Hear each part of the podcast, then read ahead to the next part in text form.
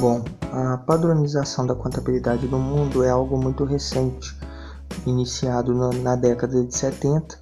O Brasil é, aderiu à padronização contábil a partir do ano de 2007 com a, a Lei 11.638 que veio para trazer mudanças na forma que são que é feita a contabilidade pelas organizações e também algumas algumas, alguns artigos, algumas formas de contabilidade que estão presentes na Lei 6.404, que é a lei das SAs, as empresas de capital aberto, aquelas que têm a obrigatoriedade, a necessidade de, de divulgação pública das suas demonstrações contábeis a cada ano.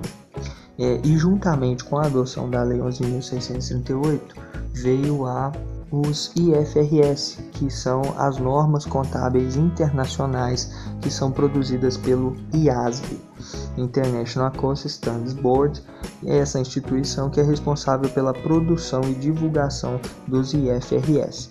No Brasil, os IFRS irão aparecer para nós nos CPCs, no Comitê de Pronunciamento Contábil, que é o órgão responsável pela trans, transcrição dos, das IFRS e é o que é aplicado no Brasil. Então, cada CPC refere-se a um IFRS específico, né, para que nós possamos estar fazendo essa padronização. É, no, é muito importante entender que essa padronização é algo muito bom para a sociedade, para as organizações. Elas, elas permitem que as organizações tenham a capacidade e a condição de estar expandindo as suas atividades para novos mercados uma, uma entidade brasileira ela pode atuar em um mercado americano, um mercado europeu, um mercado asiático, o mercado em que ela se, se sentir à vontade, já que as, a contabilidade, a forma contábil as, que vai ser feita das suas informações, das suas demonstrações, é o mesmo. E isso é muito bom para os investidores mundo afora também. Isso é, antes era impeditivo que um investidor americano, um investidor europeu investisse é, no Brasil, já que ele não, detenha, não detinha os conhecimentos necessários da forma que era feita a contabilidade. Então, a padronização é algo que veio para transformar é, esse quadro, né? Então hoje, hoje um, um, investidor americano ele tem plena capacidade de entender que a padronização da contabilidade, a contabilidade da forma que ele conhece, também é muito próxima da forma que é feita aqui no Brasil. É, é claro que o processo de convergência ainda está acontecendo, mas já é algo bem, bem próximo, bem real de, de um mercado para o outro, de um país para o outro.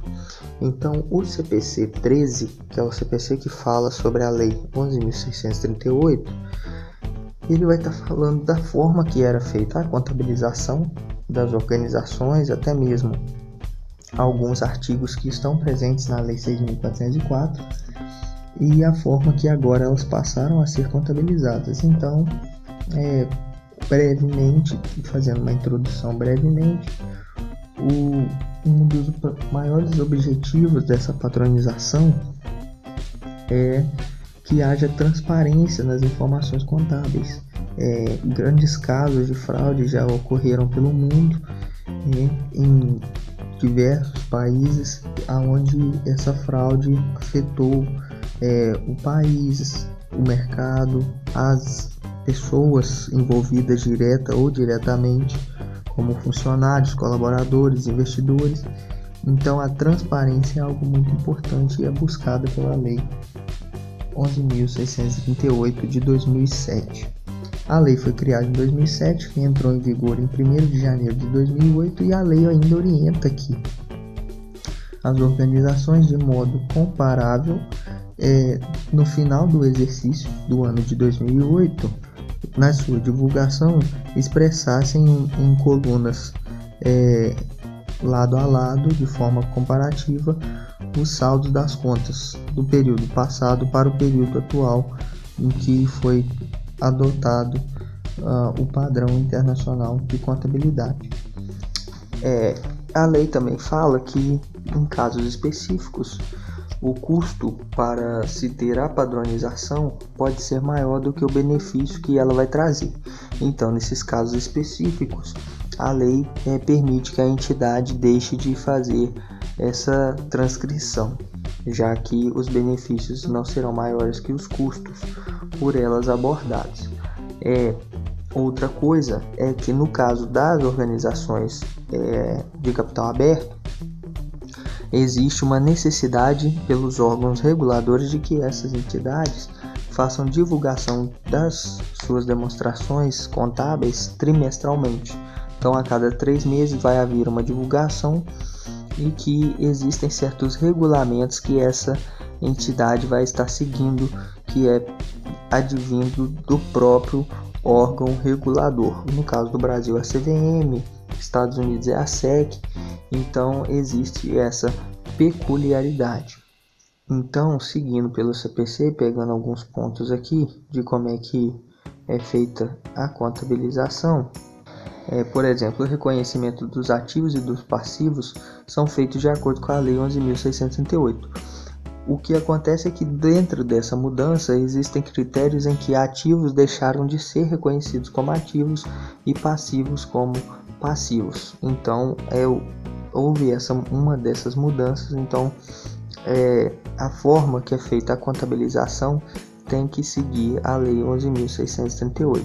É importante ressaltar que dentro do próprio CPC que fala sobre a lei, existem muitas situações que é mais pertinente seguir as orientações dos CPCs específicos, como os CPCs de instrumentos financeiros, os CPCs de combinações de negócios, CPC de ativo intangível e por aí vai. Então a lei ela não está acima dos CPCs.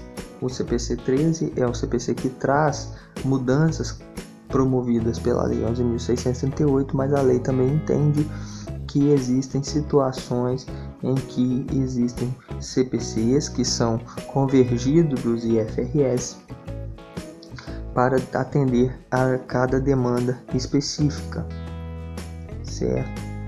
Então, é, existem muitas situações que são abordadas dentro do, do CPC. Por exemplo, é o caso do ativo intangível. O ativo intangível ele foi discriminado como é, na, com a implantação da Lei 11.638. Então, antes da Lei 11.638, o ativo intangível ele não existia, ele passou a existir, ele não era contabilizado como ativo intangível, ele passou a ser contabilizado dessa forma com a Lei 11.638 aonde todos os seus critérios de contabilização, amortização, a forma com que ele é, é como ele é figura no balanço patrimonial está descrito no CPC 04, CPC sobre o ativo intangível. Seguindo pelo CPC, a gente tem ainda que é, algumas mudanças trazidas, né? falando ainda sobre o CPC 04, o reconhecimento como ativo intangível só deve ser feito de forma é, prospectiva a partir da data de transição, ou seja, a partir do momento em que foi aderida à Lei 11.638. É, a reavaliação de ativos é algo que só acontece se permitido por lei. Agora, quando houve a instauração da Lei 11.638, é, foi necessário, em alguns casos, a aplicação do teste de impairment, né, que é um teste que permite a reavaliação dos valores de ativos da empresa para que os ativos não sofram grandes perdas causadas pela transição dessa lei, pela aplicação da lei 11.638. Então, conforme foi falado no início, a lei ela segue junto com os, os IFRS que foram, começaram a ser aplicados no ano de 2010 no Brasil, conforme consta no CPC 37. E o mesmo fala também sobre a transparência, sobre que o benefício gerado pela implantação da FRS deve ser maior do que o custo e por aí vai. Maiores detalhes é preciso estar estudando a fundo o CPC 13.